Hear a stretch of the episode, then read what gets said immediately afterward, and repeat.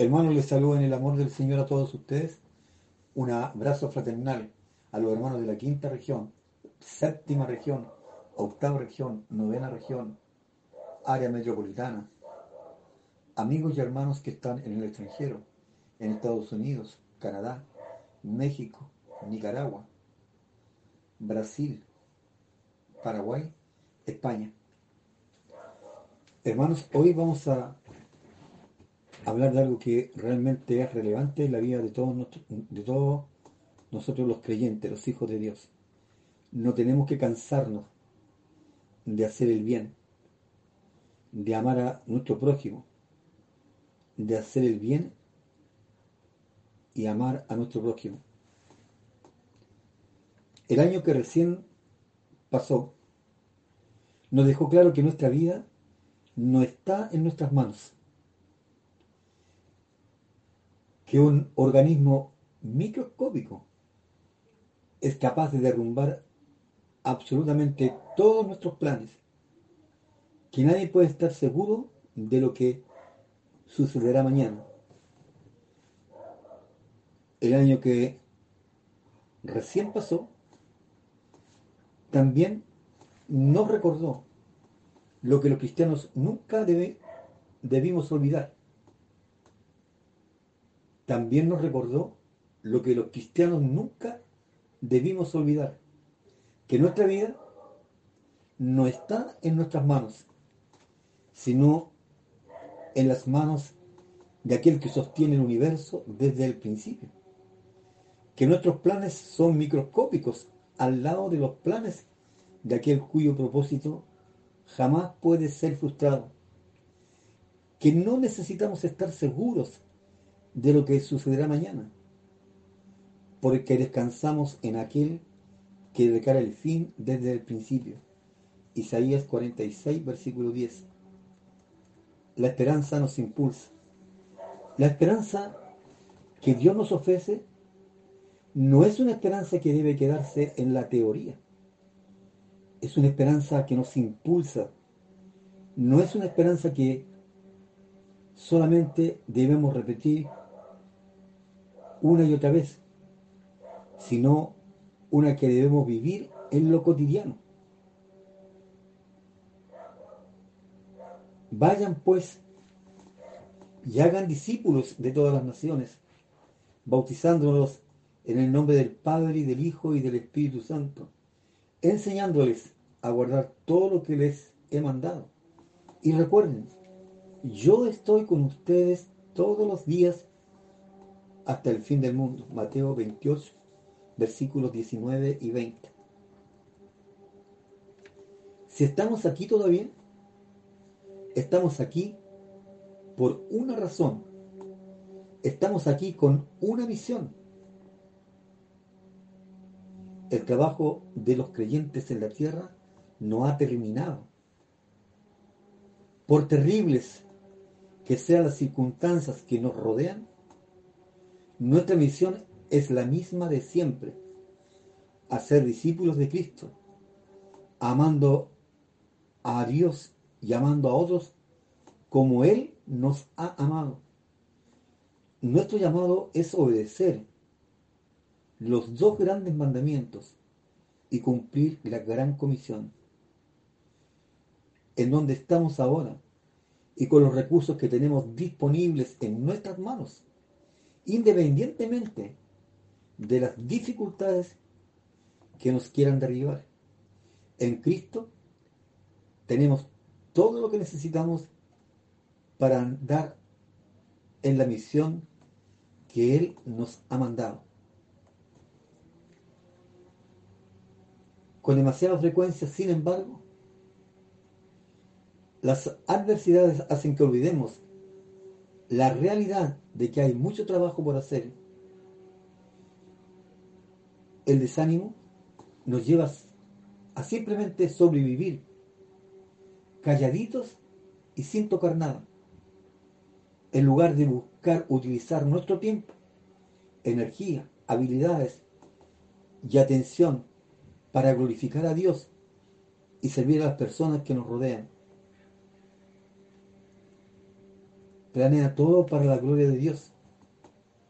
Si no queremos caer en la trampa de solamente sobrevivir, si no queremos caer en la trampa de solamente sobrevivir, necesitamos planear. Planear desde una perspectiva bíblica. Es simplemente buscar administrar nuestra energía, atención y habilidades para invertir nuestro tiempo de la mejor manera posible, glorificando a Dios y sirviendo a nuestro prójimo. Planear es trazar un mapa basado en la escritura para hacer lo mejor que podemos con los recursos que tenemos, buscando utilizar nuestros dones para hacer este mundo florecer y mostrarle a los demás quién es nuestro Señor. Aunque Dios no necesita nuestros esfuerzos, Él se deleita en usarlos, incluso los esfuerzos torpes. Lo sabemos porque la Biblia nos llama una y otra vez a esforzarnos. Colosenses 3, Romanos 12, Proverbios 16. Por eso planeamos. No lo hacemos pensando que nuestros planes son los que prevalecerán. No lo hacemos pensando que nuestros planes son los que prevalecerán. Lo hacemos buscando la sabiduría de lo alto y sometiéndonos a la voluntad soberana de Dios. Hermano, no te canses. Sin importar quién seas, ni de dónde vengas, tú tienes algo que ofrecer a las personas que te rodean. Tú tienes algo que ofrecer a las personas que te rodean. Dios te ha dotado de inteligencia, habilidades, fuerza e influencia. Todas esas cualidades, sean muchas o pocas, delante de tus ojos, son para mostrarle al mundo quién es Dios y qué es lo que Él ha hecho en Jesucristo. Un padre puede hacerlo mientras lee a, sus pequeños. Un joven puede hacerlo mientras escribe un ensayo para la universidad. Un pastor puede hacerlo mientras expone un sermón. Una anciana puede hacerlo mientras prepara una comida para la nueva familia del barrio. Dios establece su reino a través de nuestras palabras y acciones en los hogares, oficinas, barrios, iglesias y cualquier otro lugar. Palabras y acciones planeadas con sabiduría y preparada con diligencia. ¿Significa esto que no podemos estar tristes o que no podemos descansar? Por supuesto que no. Dios también nos llama a, llorar con los que lloran. Romanos 12:15. Es correcto dolernos por el quebrantamiento de este mundo caído y anhelar que Cristo venga pronto a remediar todas las cosas. Jesús mismo reposó apartándose de las multitudes con frecuencia para orar y después continuar enseñando y sanando. Hermano, que tus planes incluyan buenos tiempos de descanso y refrigerio. Dios se glorifica en eso también. Hermano, tu trabajo no es en vano. Podemos esforzarnos aun cuando todo se derrumbe aunque no nos toque ver los frutos, el trabajo jamás es en vano. Dios está llevando la historia a su culminación. Nosotros tenemos el privilegio de ser parte de su obra en la tierra. No planeamos ni nos esforzamos pensando que el resultado depende de nosotros, sino gozándonos en que el Señor prometió llevar a plenitud todas las cosas.